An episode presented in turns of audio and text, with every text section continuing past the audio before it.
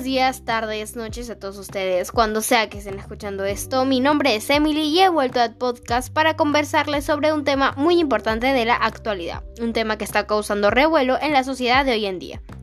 Si es tu primera vez escuchando, no dudes en seguirme y esperar por programas variados de temas latentes en el mundo de la salud mental. Si bien es cierto, todos conocemos la situación actual de la pandemia, el SARS-CoV-2 y sus variantes.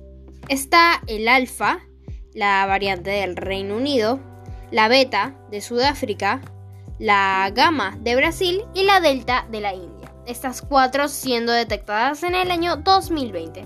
Sin embargo, hay otra nueva variante que ha desencadenado la paranoia en la sociedad de hoy en día. Probablemente muchos ya han oído de ella. Y es nada más y nada menos que el Omicron.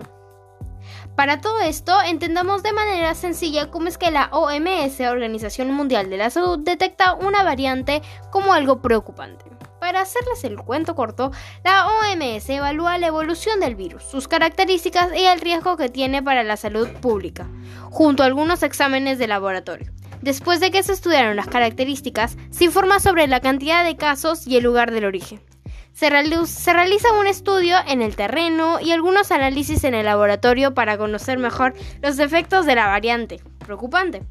Se investiga la gravedad de los síntomas, la eficacia de las medidas sociales y de salud pública, los métodos de diagnóstico, entre otras cuestiones pertinentes.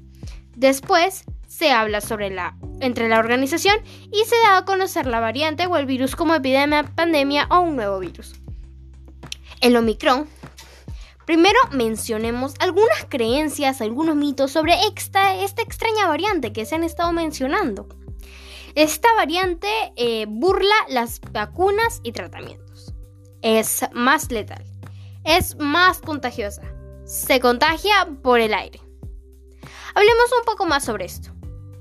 El Omicron es una variante del COVID-19 detectada en noviembre del 2021 la cual se ha considerado variante preocupante por su rápida transmisión, creyendo que proviene de Sudáfrica. Aunque solo ha presentado casos leves dentro del grupo de personas contagiadas, algunas ya estaban vacunadas. Recordemos que la vacuna no es una cura, sino una prevención, es decir, que el COVID te puede dar a un vacunado, pero en menor gravedad. Según la OMS, algunos síntomas que se presentan pues la fatiga, los dolores de cabeza, las náuseas y en algunos casos la tos, junto a algunos síntomas similares al virus original. Ahora que sabemos todo esto, hablemos de la paranoia, el miedo colectivo y la mala desinformación. Si bien es cierto, todos estamos preocupados y tenemos temor de contraer el virus que afecta a nuestras familias, a nuestros abuelos o incluso a nosotros mismos, pero eso no es una excusa para entrar en pánico. La persona tiene que saber que necesita protegerse y seguir con sus actividades cotidianas dentro del ámbito de la pandemia como los casi dos años actuales. El Omicron no se propaga por el aire, es igual a las demás variantes y esto está confirmado por la OMS. La cuarentena ayuda a permanecer en casa y reducir en un porcentaje el riesgo de contagios. Sí, es cierto, pero el ser humano necesita salir y socializar, tomar el aire fresco para evitar generar trastornos. Prohibir la salida puede ser un método de protección, pero recuerda que uno lo necesita para poder crecer y desarrollarse. El miedo constante y la paranoia, el pensamiento de quién tendrá el virus y quién no, enferma mucho más que la enfermedad en sí te afecta mental y emocionalmente y es mucho más difícil evitarlo. Por ello hay que relajarnos y no entrar en crisis, seguir con los cuidados que hemos estado llevando estos dos años y tener cuidado manteniendo el metro de distancia. Recuérdense que la pandemia no ha acabado, hasta se puede decir que recién inicia, pero no por ello debemos hacer de nuestra vida una sedentaria.